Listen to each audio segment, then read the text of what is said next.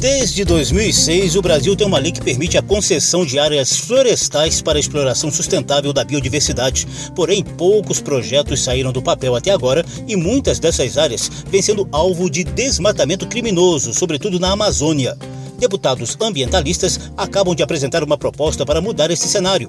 A concessão de florestas públicas é o tema do Salão Verde de hoje. Salão Verde, o espaço do meio ambiente na Rádio Câmara. A concessão de florestas públicas para o setor privado é um instrumento já previsto em lei para estimular o desenvolvimento de atividades econômicas por meio do manejo florestal sustentável para a indústria madeireira, o ecoturismo, a extração e o beneficiamento de produtos não madeireiros. O tema foi debatido recentemente pela Frente Parlamentar Ambientalista. Ana Bastos é diretora executiva da Amata, uma das empresas pioneiras no setor. Quantas pessoas vocês, você já interagiu no seu dia a dia que não sabe como funciona uma concessão, que não entende os benefícios de uma concessão, que observa muitas vezes uma madeira extraída a partir de uma série de técnicas e de estudos muito criteriosos, né, de uma área de concessão e a confunde com aquela mesma madeira que veio de uma área de desmatamento. Então, quando a gente começa a discutir concessões e diz, precisamos ganhar escala, eu acho que essa consciência com o mercado, essa consciência dentre as próprias autoridades do governo, porque as concessões florestais, elas têm um componente de manter a floresta em pé, mas elas têm um componente de gerar renda para comunidades que muitas vezes estão mais isoladas, elas trazem e melhoram infraestrutura, escola. É, é um modelo muito bem pensado para ganha-ganha.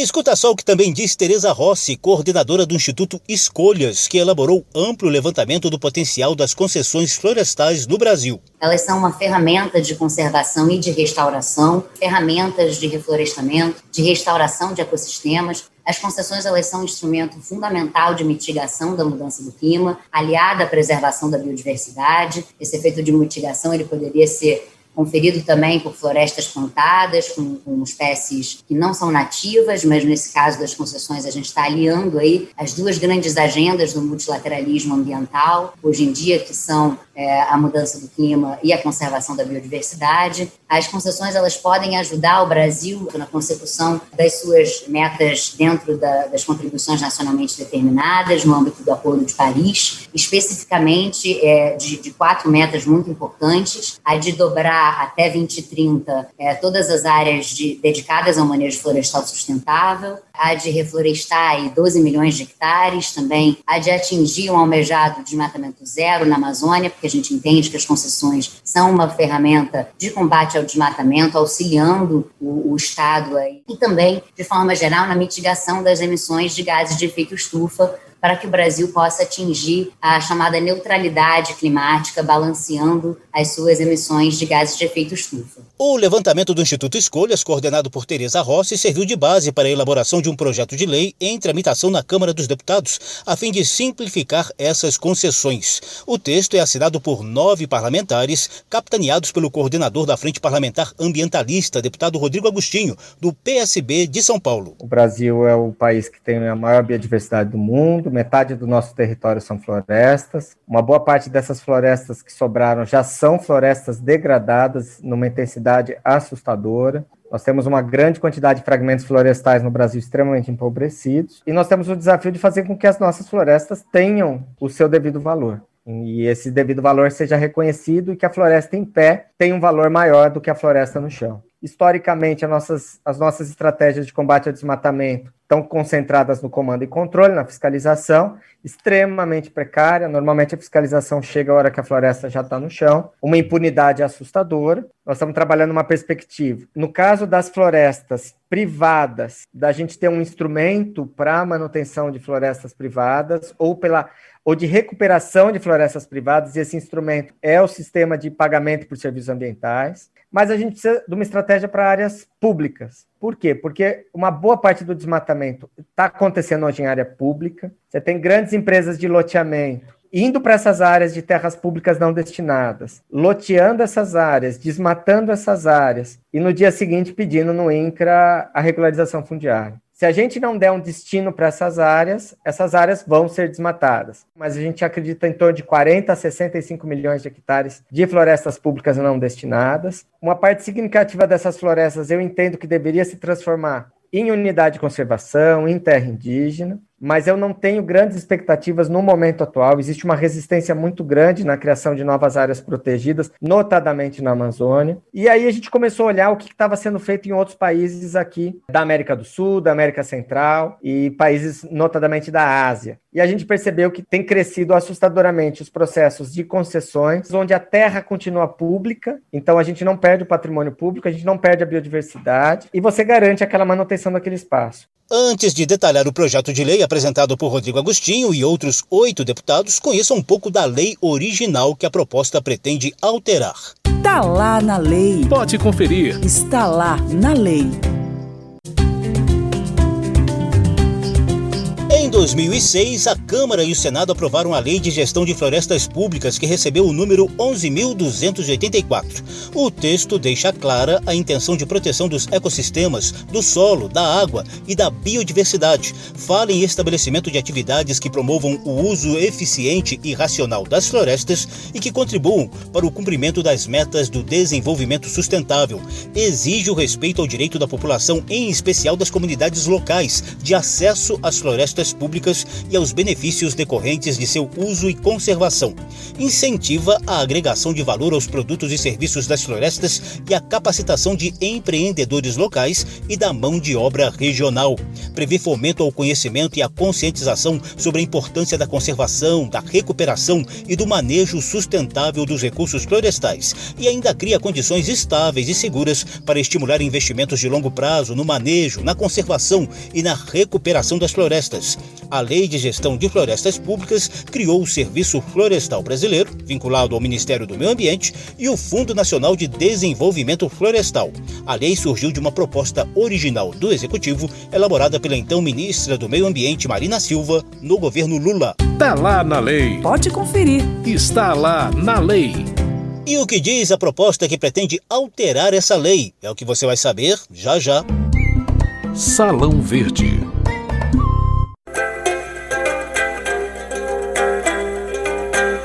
Levantamento do Instituto Escolhas mostra 310 milhões de hectares de florestas públicas do Brasil, dos quais quase 20 milhões de hectares estariam disponíveis para concessão federal em 2021. A gente está falando de áreas em florestas nacionais, também chamadas de flonas, e em algumas APAs, áreas de proteção ambiental a disponibilidade para concessões aumenta bastante se também forem consideradas as florestas públicas não destinadas, potenciais alvos de desmatamentos criminosos.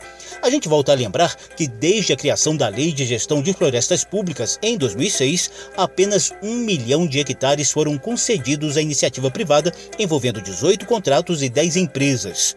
Pensando em ampliar as concessões florestais e garantir a exploração sustentável com segurança o deputado Rodrigo Agostinho apresentou o projeto de lei para dar maior rapidez ao processo licitatório, flexibilidade aos contratos e atratividade ao modelo de negócio das concessões florestais. Nós precisamos ter um cardápio de instrumentos, de ferramentas para poder vencer o desmatamento e para poder garantir a conservação da nossa biodiversidade. É, na contramão do que a gente está propondo, nós temos a regularização fundiária de uma contínua ocupação do, do nosso território. Então, é, no passado foi a Mata Atlântica, foi o Cerrado, extensas áreas do nosso território foram, eram áreas públicas, foram ocupadas e foram regularizadas. Isso está acontecendo agora na Amazônia. Para tentar frear isso, a gente precisa de várias ferramentas, a fiscalização é, é uma dessas ferramentas, mas a gente precisa de mais, a gente precisa garantir floresta em pé, nós vamos usar as ferramentas que, que tem entre as ferramentas estão as concessões, só que as concessões no Brasil não deram certo como poderiam ter dado certo. Né? Eu acho que teve um avanço significativo e agora nós estamos com esse projeto. Para nossa surpresa, o próprio governo federal decidiu também apoiar essa iniciativa.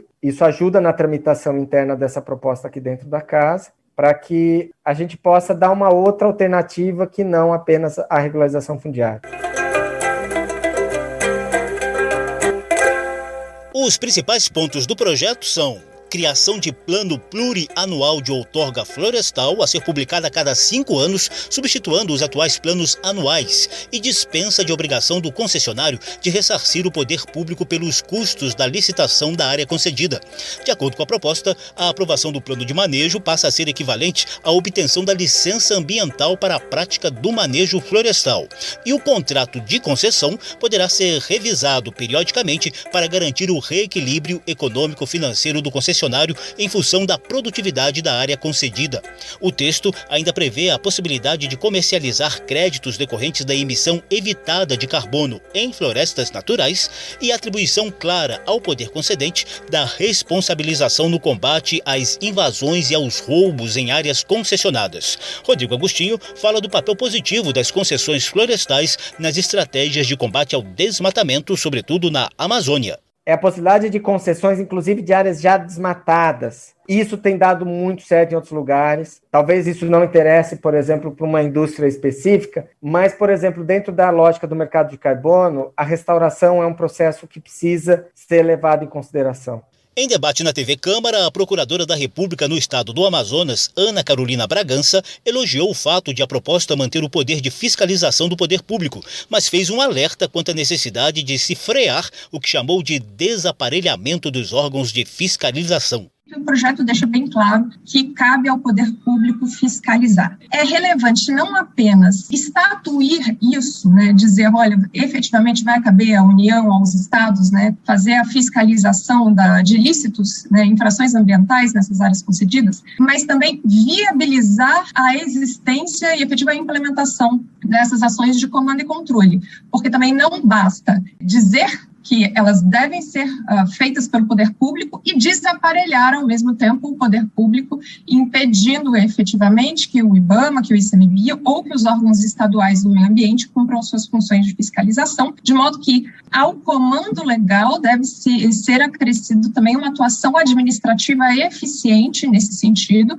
No mesmo programa da TV Câmara, o ex-deputado e atual diretor-geral do Serviço Florestal Brasileiro, Valdir Colato, ressaltou que a proposta ajuda a desburocratizar as concessões. O Serviço Florestal Brasileiro, originalmente vinculado ao Ministério do Meio Ambiente, foi transferido para a esfera do Ministério da Agricultura no governo Bolsonaro. Nós nos deparamos já com projetos em andamento, 1 milhão e 25 mil hectares contratados, concessões já é, no Pará, Rondônia, e agora fizemos aí o PAOF, que é o Plano Anual de Outorgas, para que você possa fazer a, o trabalho de concessões, e chegamos aí num número de 4 milhões e 800 mil hectares nos anos 2019, 2020, 2021, 2022. Esse é o projeto que está em andamento e nós estamos trabalhando outros projetos novos, incluindo a Amazônia, o Acre e algumas outras regiões. E realmente nós temos aí um potencial enorme de florestas que são passíveis de concessão, que são as flonas, florestas nacionais. Mas, na verdade, o que nós é, estamos vendo é assim, a, a burocracia muito grande para você poder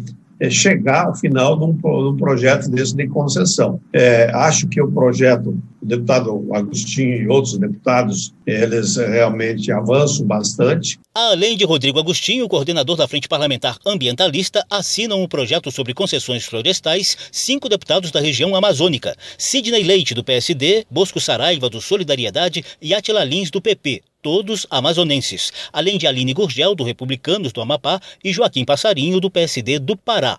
Também são coautores da proposta os deputados mineiros Zé Silva, do Solidariedade, e Zé Vitor, do PL, além do paulista Henrico Mizazzi, líder do Partido Verde. Salão Verde. O programa de hoje detalha a proposta que tenta impulsionar as concessões de florestas públicas como instrumento de exploração sustentável da biodiversidade e, ao mesmo tempo, de contenção do desmatamento. A proposta tem o apoio do coordenador da Frente Parlamentar da Economia Verde, deputado Arnaldo Jardim, do Cidadania de São Paulo. Jardim cita três pontos que não podem faltar no projeto de lei.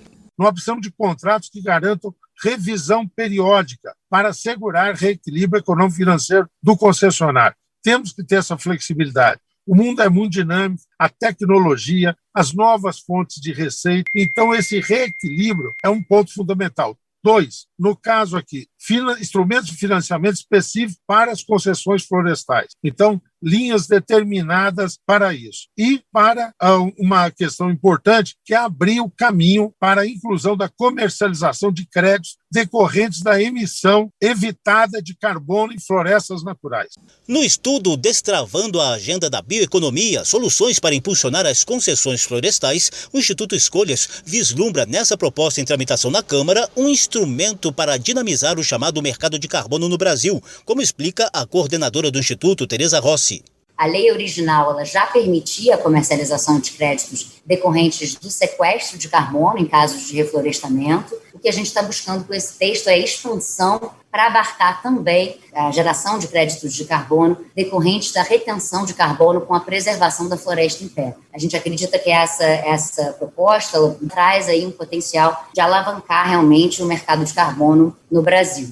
A Procuradora da República no estado do Amazonas, Ana Carolina Bragança, chama a atenção para que todo esse processo seja feito com pleno respeito e participação das comunidades tradicionais, como prevê a Lei de Gestão de Florestas Públicas. Os povos e comunidades tradicionais estão nos territórios, eles habitam a Amazônia, e é muito comum na história desta região que eles sejam invisibilizados, ou seja, que as áreas sejam destinadas a finalidades diversas sem que se perceba que aquele povo está lá, né? Então, é, é preciso uma sensibilidade antropológica para verificar a presença desses povos em campos a fim de evitar o risco de entrar-se em conflito no processo né, de concessão e de uso tradicional do território por parte desses povos. Essa sensibilidade tem que ser demonstrada né, pelo, pelo Serviço Florestal Brasileiro no momento da elaboração dos estudos técnicos que viabilizam a identificação das áreas né, que, que vão ser concedidas. Tereza Rossi, do Instituto Escolhas, espera que a proposta seja aperfeiçoada ao longo da tramitação na Câmara dos Deputados, mas pede rapidez nessa análise, aproveitando o atual momento em que o governo federal revisa os contratos de concessão já existentes. Dentro da revisão dos contratos, o BNDES está apoiando agora o Serviço Florestal Brasileiro no desenho da modelagem econômica financeira das concessões, no no processo licitatório como um todo, no desenho dos editais. Então, eu acho importante que a gente tenha começado esse debate. Estamos abertos a ouvir todo, todo tipo de críticas. Isso aqui é uma construção absolutamente coletiva. É muito importante que a gente esteja com uma proposta em tramitação para dialogar com esse processo que o BNDES está fazendo, para dialogar com o Serviço Florestal Brasileiro, porque senão o governo federal vai andar nesse sentido, o BNDES vai andar nesse sentido e a gente vai perder a oportunidade de trazer esse novo modelo de concessões florestais que a gente está tentando conformar aqui. Salão Verde trouxe os debates em torno das concessões de florestas públicas. O programa teve produção de Lucélia Cristina, edição e apresentação de José Carlos Oliveira. Se você quiser ouvir de novo essa e as edições anteriores, basta visitar a página da Rádio Câmara na internet e procurar por Salão Verde. O programa também está disponível em podcast. Obrigadíssimo pela atenção. Tchau. Salão Verde, o espaço do meio ambiente na Rádio Câmara.